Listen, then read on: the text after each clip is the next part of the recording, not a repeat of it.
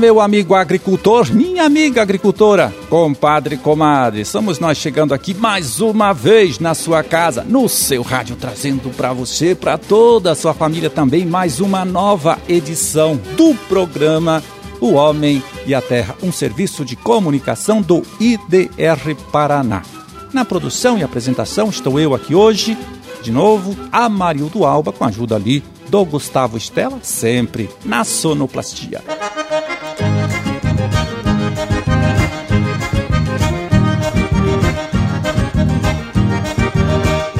13 de outubro de 2020, terça-feira de lua, lua minguante, dia do dinheiro, dia curto para muita gente aí, né? É, mas a data marca a criação do Banco do Brasil em 1808. Data também que celebra o dia do fisioterapeuta e dia de São Eduardo aí para suas orações.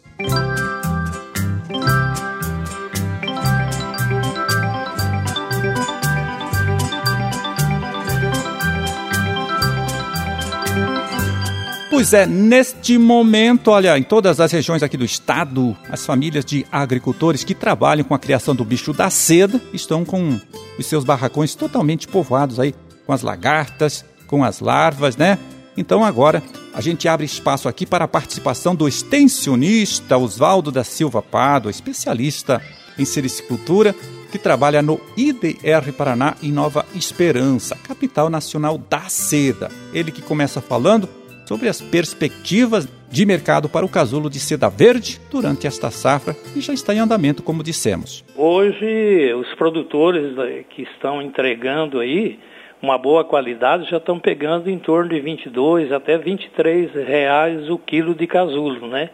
Então a perspectiva é muito boa, apesar da pandemia, que diminuiu aí a questão, por exemplo, da comercialização, mas tem é, a perspectiva do mercado internacional de uma reação bastante grande pelos produtos naturais, aí a seda é um deles, para que a gente possa continuar a produzir, né? Tanto é que nós estamos trabalhando com o parque industrial da indústria que trabalha nesse setor com apenas 60% da sua capacidade, precisando de matéria-prima. Então é importante o produtor é, caprichar aí no seu manejo, tanto da lavoura de amoreira como também é, na criação internamente nos barracões, né? E que mantendo esse processo com um aumento de produção, produtividade e qualidade, automaticamente os produtores terão uma melhor remuneração. E o Pádua também explica para a gente, para você aí, de que forma o IDR Paraná está organizado, né? Com a sua equipe de técnicos para atender os sericicultores em todo este nosso estado? Estamos trabalhando, organizando a nossa casa, vamos assim dizer, com as equipes que hoje nós temos espalhado em todo o estado das regiões produtoras, em torno de 30 extensionistas que estão junto conosco para desenvolver esse trabalho a contento junto aos produtores, tanto na questão, por exemplo, de fertilidade do solo, da conservação do solo e água, como também na questão do manejo da criação e introdução de máquinas e equipamento que possa facilitar a ergonomia desses produtores que estão trabalhando e automaticamente aumentando a produção, produtividade com qualidade. Então, esse é um trabalho que estamos desenvolvendo, organizando a nível de Estado, para que, a partir desse momento, dessa safra que está iniciando, a gente possa estar mais de perto, junto com os produtores, desenvolvendo o nosso trabalho, quer seja na, no, nas visitas presencial, que logo, com certeza, estaremos realizando, se Deus quiser, como também nas questões aí do trabalho com relação a cursos, dias de campo, treinamentos é, para tanto os, os, a equipe de técnicos, os agentes também da fiação de seda Brataque, juntamente com a pesquisa, as universidades e os agentes financeiros desenvolvendo um trabalho em prol da sericicultura e principalmente da agricultura familiar, é, por ser a sericicultura uma atividade economicamente viável, socialmente justa e ecologicamente correta. É, este que a gente ouviu aí foi o Oswaldo da Silva Pado, extensionista do IDR Paraná, de Nova Esperança, capital nacional da seda. Ele que falou aí das perspectivas de mercado para o casulo verde desta safra. Também falou do trabalho que os técnicos aqui do IDR Paraná devem realizar ou já estão realizando aí com os sericultores em todo o estado. Valeu, Pado. Olha, muito obrigado mais uma vez por colaborar aqui com o nosso trabalho. Um grande abraço, tudo de bom aí para vocês, técnicos e produtores.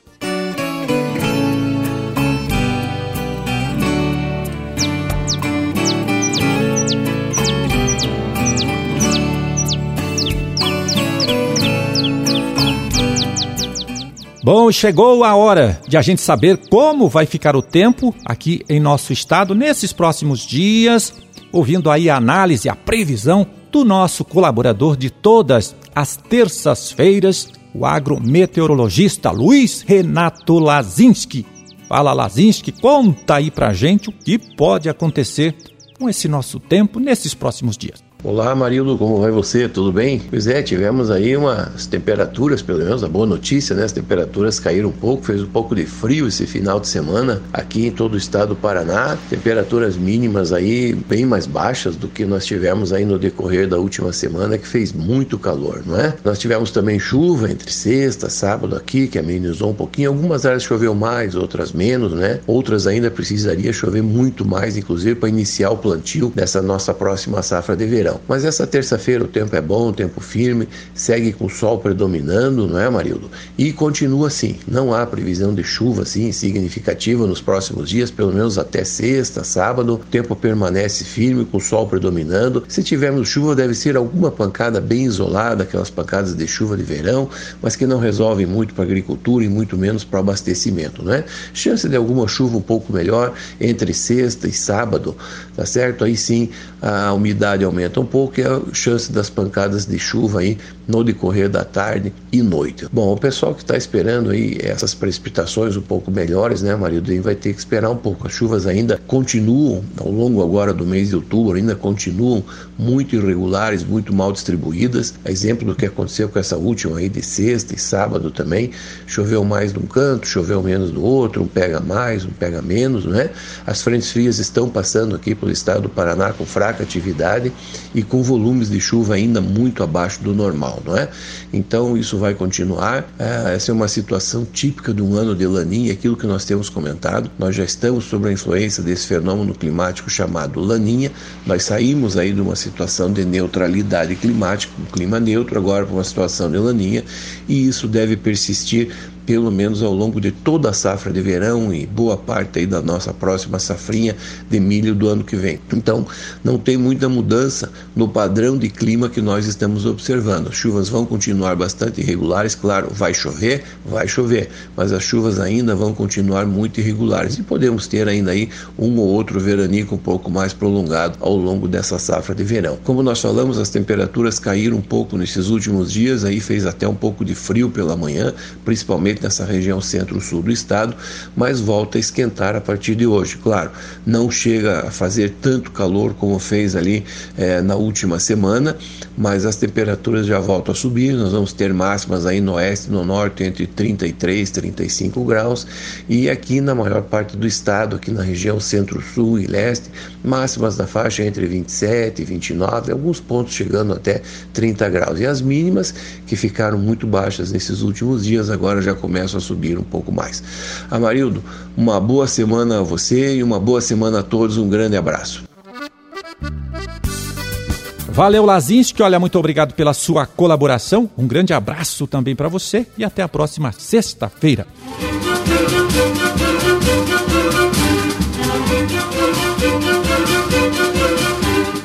Bom, meu amigo, minha amiga, era esse o recado que a gente tinha para hoje. Vamos ficando por aqui torcendo aí para que todos vocês tenham uma ótima terça-feira. E até amanhã, quando estaremos aqui de volta mais uma vez, trazendo para você, para toda a sua família também, uma nova edição do programa O Homem e a Terra.